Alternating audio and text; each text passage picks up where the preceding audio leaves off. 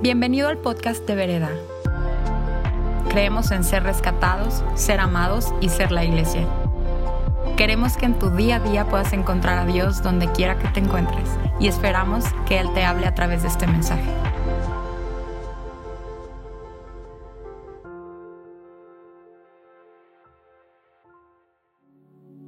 Sí, Señor, rendimos todo a ti. Rendimos todo a ti, oh Dios. En el nombre de nuestro Señor Jesús. Y todos decimos, amén. Gracias, Charlie. Este, sí tengo una sandía aquí. Ahorita vamos a entrar en eso. Bueno, que ya de una vez, ¿no? ¿Están de acuerdo? ¿Están conmigo? Ok. Bueno, este, el título de este mensaje es solamente con su presencia, ¿no? Bueno,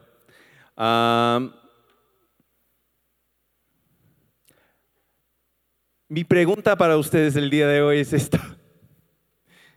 ¿Qué hace? ¿Qué hace que una sandía sea una buena sandía? Sería que sea dulce, pero desde afuera, ¿cómo sabemos? Pues nada. olor, huele, olor, color, color. Si es más verde, es más dulce. Bueno, decir. Por el sonido, ¿no? Todos, todos, tienen su, todos tienen sus mitos, ¿verdad? Porque nunca sabemos hasta que la partimos, ¿verdad? No, yo fui hoy en la mañana al mercado y me fui fijando a cuál voy a escoger, tocar uno sí, este, no, tocando eso, eh, no, sí, y, tiene diferentes sonidos, ¿verdad? Entonces decimos, no, sí, esa es mejor que la otra, ¿no? Entonces siempre tenemos este, nuestras ideas de cómo, qué es una buena, cuáles son las calificaciones este, o cualidades más bien de una sandía buena, ¿verdad? Pero nunca sabemos hasta qué, que la partimos. Entonces, órale, vamos a partir esta. ¿En serio? Entonces, partimos la sandía.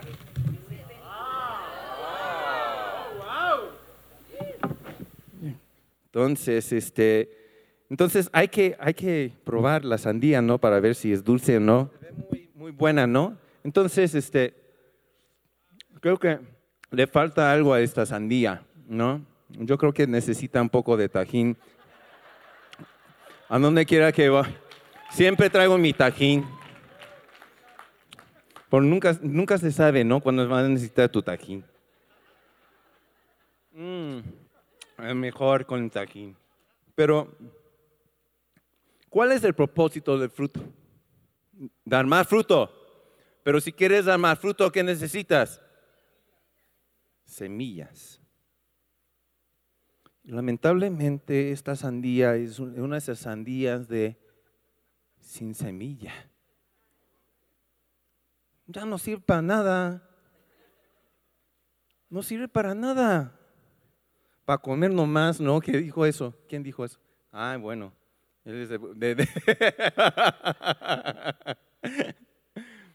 nada más sirve para comer. Pero el propósito de un fruto es para reproducir semillas. ¿Qué hacemos normalmente con las semillas? ¿No? Las escupimos, ¿no? Yo y, no queremos tragarlas, ¿no? Eh, qué miedo, tragar una semilla, porque yo de niño, yo pensaba que si a tragar una semilla de sandía, se me iba a salir la planta por el cabello. No sé, no, no me crecía aquí, no, pero me salía la planta por el cabello. Entonces Janes, siempre me decía, ¿por qué piensas así con las cosas tan raras? Nadie piensa así, pero a ver, prueba. ¿Alguien más pensaba así de niño? ¡Ah! ¡Ah! ¿Qué prueba? Este, no soy el único loquito. Entonces, Janice no está aquí para hacer este, la prueba, pero este, está ahí hablando con alguien y orando por alguien segurísimo. Pero este, mi amigo de hecho, consultó un agricultor japonés y le preguntaba, ¿cuáles son las condiciones este, perfectas para que una sandía produzca más semillas? ¿Saben cómo, cómo es? Él decía, tienes que darle poquita agua, no darle fertilizante, muy poquita luz, para que la, sandía empiece a pensar, porque sí tiene un cerebro, aquí está, para que la sandía empiece a pensar que me voy a morir. Entonces, si me voy a morir, necesito hacer algo, necesito producir algo. Perdón por la baba. Es que es muy rica. Y es muy interesante como ese ejemplo de la sandía aplica en nuestras vidas y a nuestra fe. Porque uno, muchas veces pensamos en el crecimiento y no en la multiplicación. Hacemos muchas cosas aquí en la iglesia para que, pues, que la iglesia crezca, ¿verdad? Y que, que venimos para, para pedir oración para que nuestra economía crezca. ¿no? Y pedimos más y más crecimiento. ¿Pero para qué? ¿Para qué lo piden? Si están pensando realmente en multiplicarse? si decimos, sí, sí, Dios, cuando tú me, cuando recibo tu bendición, sí voy a repartir con los demás. Lo decimos, ¿no? Si gano esta lotería, Dios, sí voy a donar. No pensamos que mucho es el crecimiento primero, pero ¿saben qué?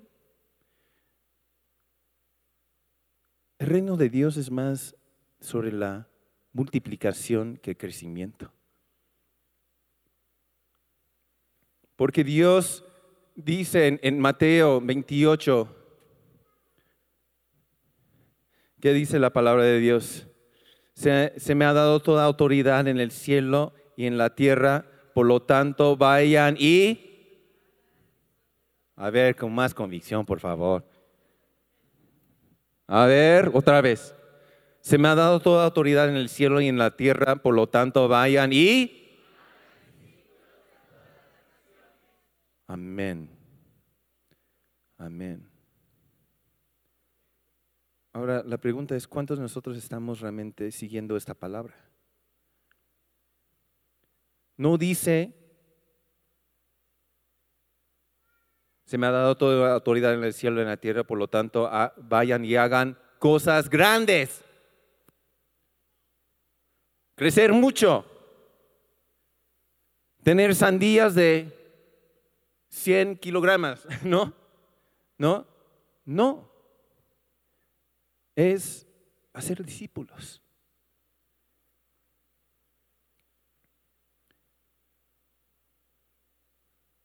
Yo creo que, y no es regaño, ¿eh? pero creo que muchas veces venimos a la iglesia con un propósito muy egoísta. Venimos a la iglesia y, si hay la presencia de Dios y paz de Dios y ya me siento muy bien y qué padre y Dios me ama y por la gracia de Dios y me perdona y me siento limpio, limpio.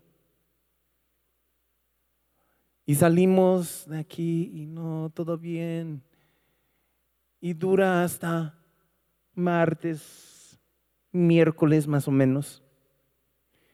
Y ya nos sentimos mal y ya estamos haciendo lo que queremos, ya estamos muy enojados, ¿no? Muy alterados con cualquier cosa. Y ya, ay, el sábado ya dices, ay, pues necesito ir a la iglesia otra vez para que Dios me llene otra vez. Que me apache, que, que me haga piojitos. No, Dios, necesito a ti. y queremos un crecimiento personal, cuando deberíamos estar pensando en cómo dejar un legado y sembrar esas semillas y multiplicarnos. ¿Cuántos de nosotros estamos dedicándonos al discipulado? Ahora, ojo, no estoy hablando de que se necesitan ir a la librería cristiana y comprar la libreta de discipulado y sentar con alguien y pasar la libreta ¿no? y, y hacer un estudio bíblico cada sábado por dos horas con alguien. Jesús no tenía sus libretas, ¿no? No sentaba con sus discípulos así, vamos a estudiar, Pedro, ¿qué dices? ¿Ya contestaste Timoteo o quien sea? No. No hubo así, no lo hizo así. Más bien, él, Jesús, escuchaba la voz de Dios. Y él seguía la voz de Dios. Y y toca a nosotros empezar a dejar un legado. ¿Cuántos de nosotros estamos realmente invirtiendo en los demás?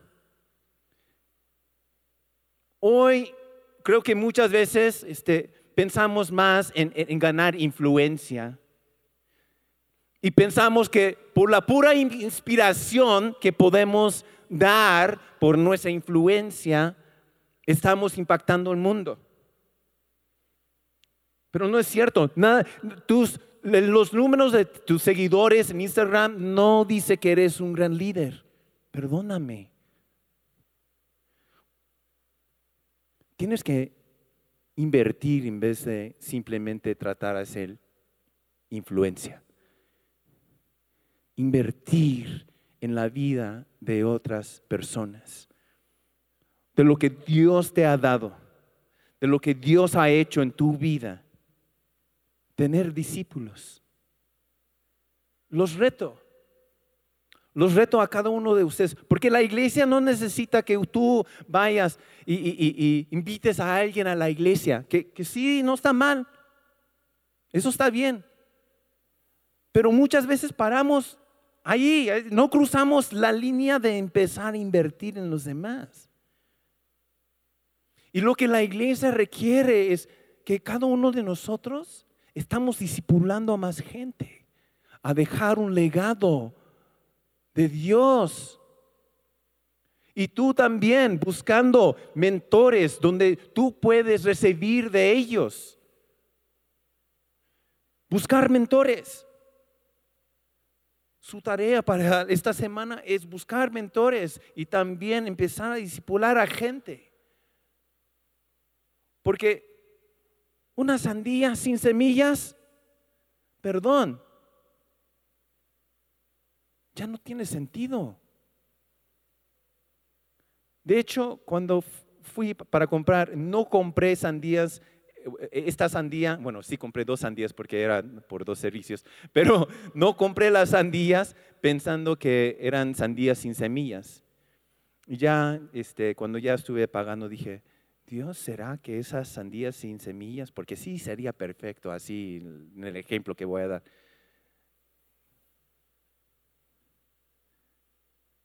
Aún con el tajín.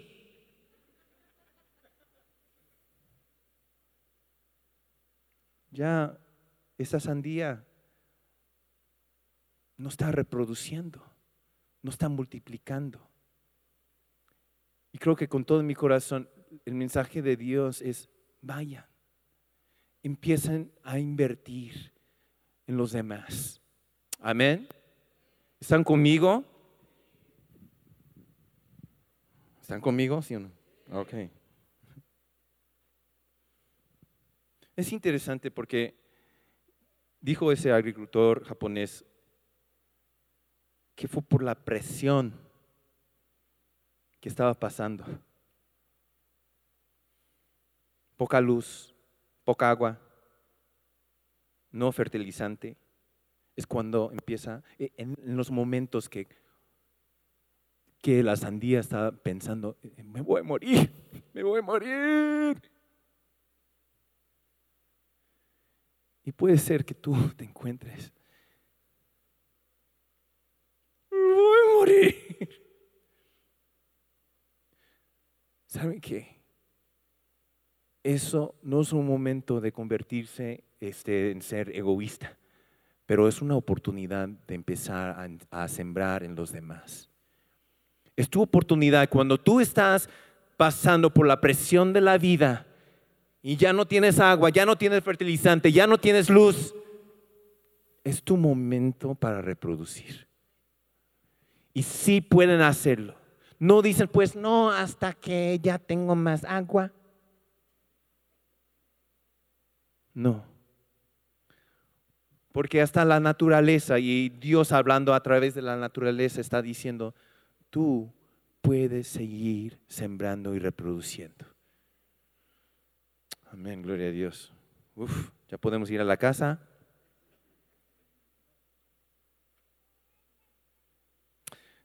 Te quiero mostrar este, dos amigos míos. Son sus peinados super padres, super hipster. John Wesley y también George Whitfield eran este, contemporáneos ah, evangelistas durante el siglo XVIII. Es muy interesante la vida de esas dos personas porque dice George Whitfield que era un poco visco, no se, no se nota tanto, pero sí vi otras fotos de él o este, pinturas de él y estaba... No, entonces, en fin, aún con sus ojos así, este, era considerado uno de los predicadores más grandes este, del siglo. También John Wesley fueron responsables de, traer un avivamiento grande en, Inglaterra en, sus tiempos. Pero hasta George Whitfield dijo esto. La diferencia entre John Wesley y yo, aunque muchos consideran que él era este, un predicador mucho más grande, John Wesley hacía discípulos. Entonces, el día de hoy conocemos algunos wesleyanos, ¿verdad? Algunos conocen a unos, se consideran unos wesleyanos. No conocemos un whitfieldanos. ¿Por qué? Y su la influencia de John Wesley sigue el día de hoy, siglos después. Y nadie está escuchando las prédicas de George, George Whitfield, porque no tenía iTunes en esos días no tenía su podcast.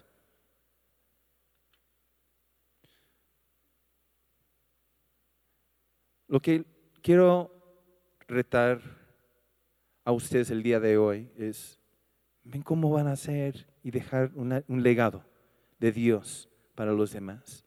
Amén. Ok, ahora voy por la buena. Esta parte de la predica arde mi corazón. Yo viajo para, para contagiarme. No de enfermedades, no de enfermedades, este, me viajo para contagiarme de lo que Dios está haciendo en el mundo. Siempre este, procuro ir y, ir con diferentes ministerios, diferentes iglesias que siento que Dios está haciendo un nuevo mover ahí y quiero ir y estar con ellos y estar con sus líderes y, contagiarme de lo que Dios está haciendo ahí, ¿no? Entonces, um, hace 15 días estuve en Brasil y mis amigos allí tienen un ministerio que se llama Dunamis Movement. Y ahí este, están organizando en este momento este, un evento que se llama The Send que hizo por la primera vez este, el febrero pasado de este año 2019. Y ahí es un, llamado a la gente ir a las naciones y hacer discípulos. Entonces es, por eso que se llama Descendo, los enviados, ¿no? Entonces, ah, después del evento que hicieron en febrero en, Orlando, Florida, este, decidieron entre el comité, oye, el siguiente tenemos que hacer en Brasil. Entonces, órale, Entonces, mis amigos de Dunamis Movement este, tomaron la estafeta, fueron y empezaron a organizar y este, anunciaron Descend Brasil ah, para febrero de 2020, hace como un mes y medio atrás. Cuando anunciaron en línea, en cinco horas y media sobrevendieron sus boletos. Un estadio de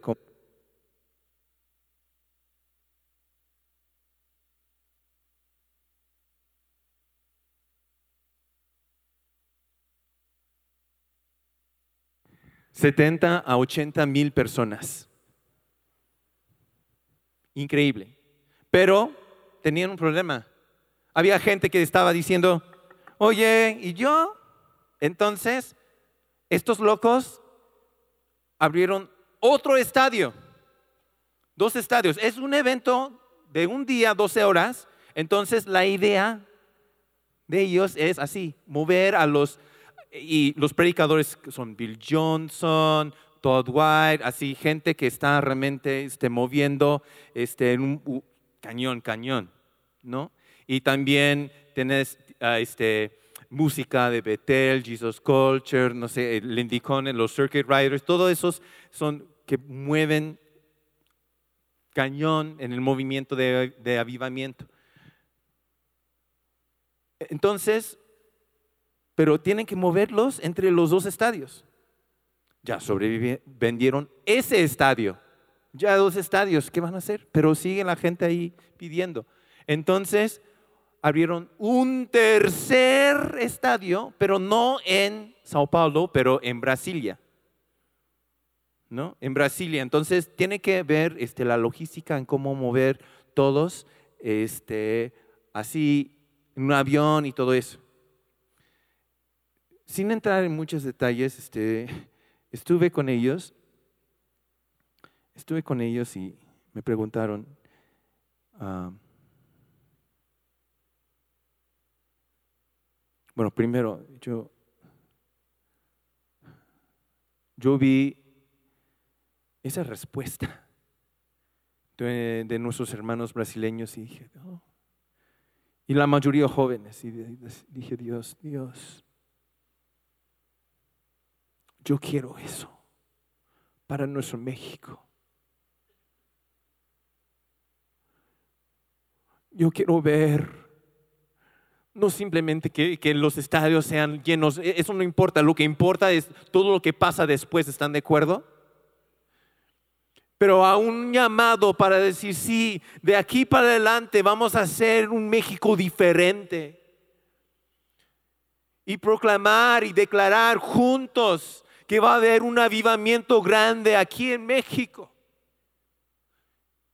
Entonces me preguntaban, me preguntaban, Benny, entonces ¿para cuándo en México? ¿Cuándo lo vamos a hacer en el Estadio Azteca? Y les voy a decir,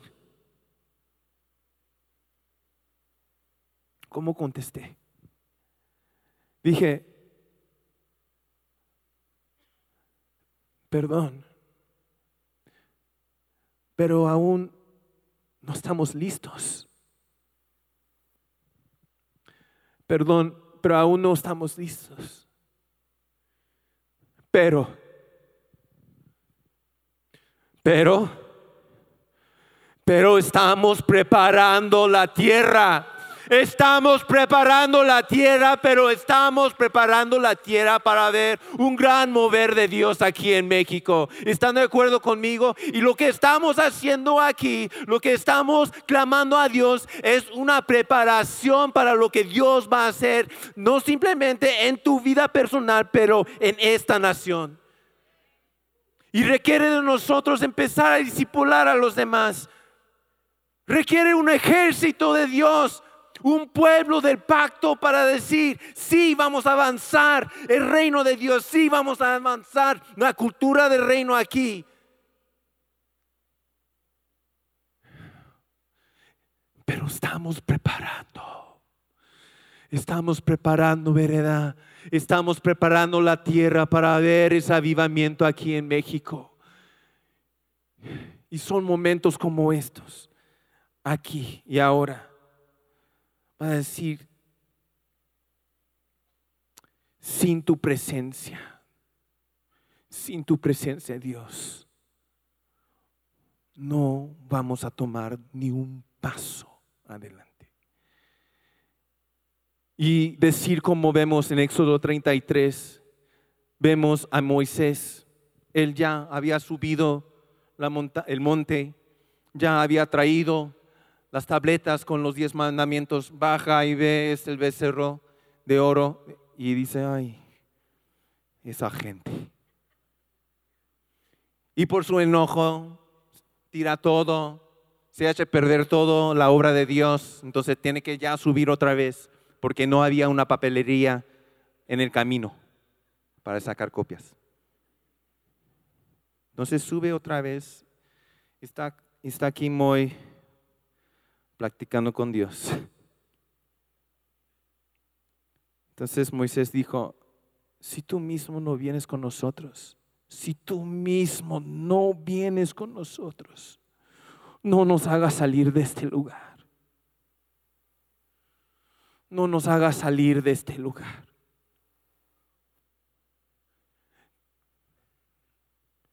El llamado para el día de hoy es, repetir esas mismas palabras. Si Dios está con nosotros, es su promesa para siempre y siempre. Amén. Pero estar tan ensimismado tan aferrado con la idea de, necesito tu presencia, Dios. No voy a salir de aquí sin tu presencia. No voy a tomar ni un paso más de aquí, porque te necesito, Dios. Necesito a ti obrando, moviendo en mí. Necesito ver cómo tú estás obrando en mí y también obrando en los demás. ¿Saben que cuando nosotros estuvimos en Tailandia, vivimos ahí por un rato, en el staff, tuvimos este, solamente una pregunta que tratábamos a contestar en nuestras juntas de staff. Siempre preguntábamos, ¿qué has visto Dios hacer en esta semana, en estos últimos ocho días? Nada más. ¿Qué tal si empezamos a hacer esas mismas, e, esa misma pregunta? Porque les digo, eso cambia tu perspectiva totalmente. Cuando tú preguntas esa pregunta, ya estás pendiente en cómo Dios está moviendo y qué Dios está haciendo. Si tú te haces esa pregunta a ti mismo, los juro que van a ver, empezar a ver milagros de Dios y sus prodigios. ¿Por qué?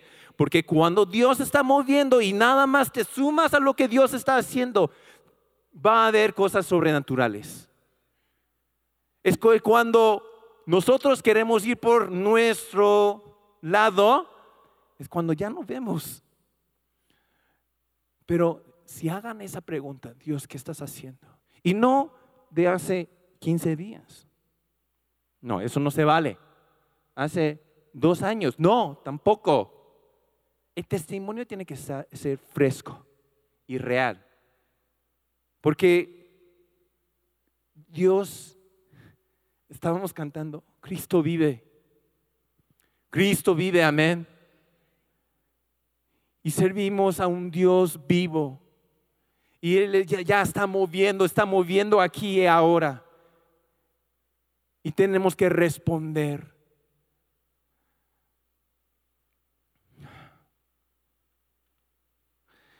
Y Moisés, me encanta Moy, porque Moy dice esto, fíjense.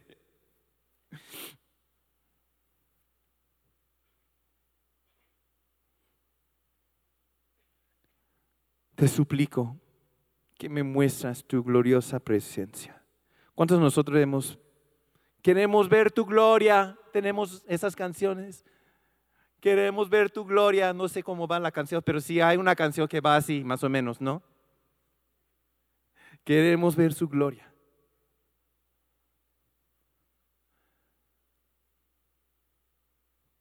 Fíjense cómo contesta Dios.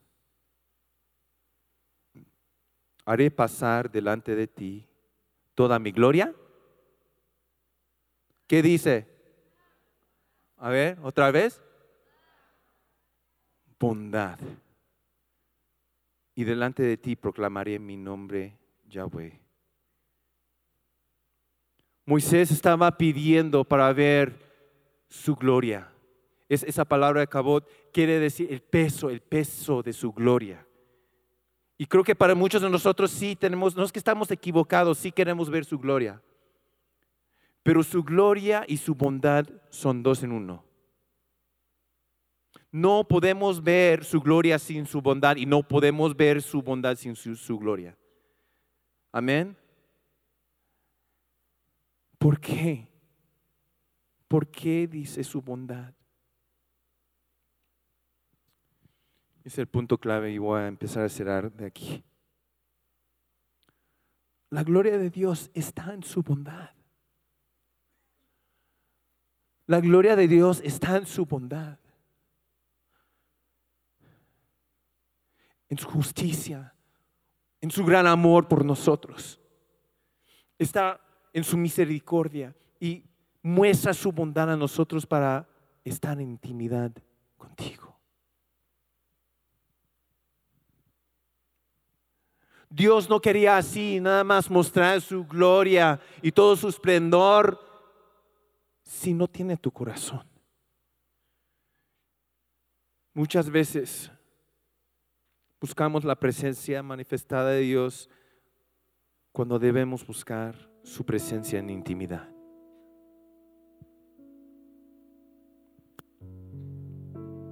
Y siento que es un momento santo aquí. Os quiero pedir que se pongan de pie, por favor.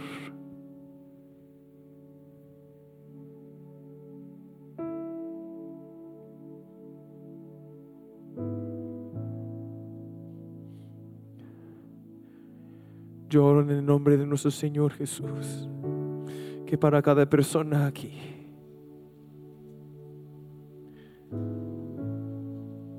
tenga la convicción que tengan la convicción de decir, sin tu presencia no iremos de aquí. Sin tu presencia no iremos de aquí. Sin tu presencia no iremos de aquí.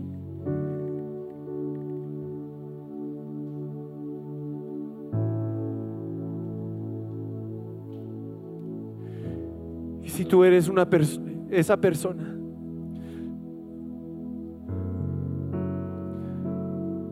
que, tiene esa convicción. Es quiere pedir que pasen aquí adelante, pasen adelante.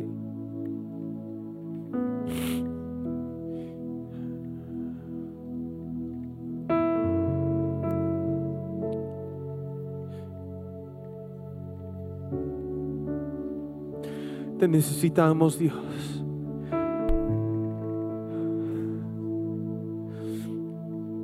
necesitamos, Dios. Te necesitamos, Señor.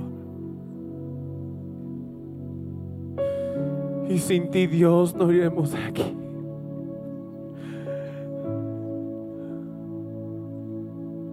Trae convicción, Dios, en nuestras vidas.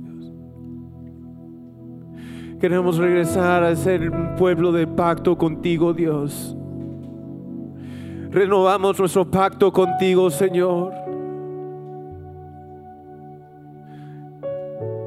Nos arrepentimos, Señor. De toda maldad, Dios, pedimos, Señor, que derrame su Espíritu Santo aquí y ahora. Cae, Espíritu Santo, cae. Ven, Espíritu Santo, ven y llena a cada persona aquí. Yo pedí para que el equipo de oración pasara a, nada más orar por ustedes, nada más se van a, ir y poner manos y orar por ustedes. Ah, no, es, no es necesario pedir, este, una, no decir nada. Tú estás hablando ahorita mismo con Dios. No es compartir una petición. Pero tú vamos a enfocar, vamos a fijar, vamos a aferrarnos con la presencia de Dios. Vamos a buscar el rostro de Dios. Vamos a buscar el rostro de Dios. Señor Dios. Y vamos a levantar nuestras voces, vamos a levantar sus oraciones.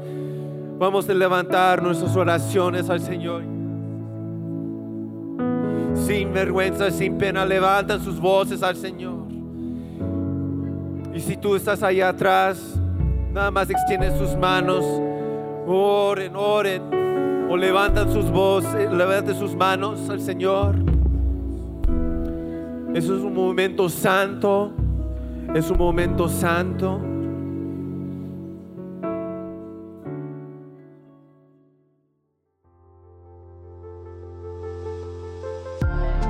Esperamos que este mensaje haya aportado mucho a tu vida. Puedes buscarnos en redes sociales como vereda.mx. Gracias por escuchar y te esperamos en nuestros servicios del domingo.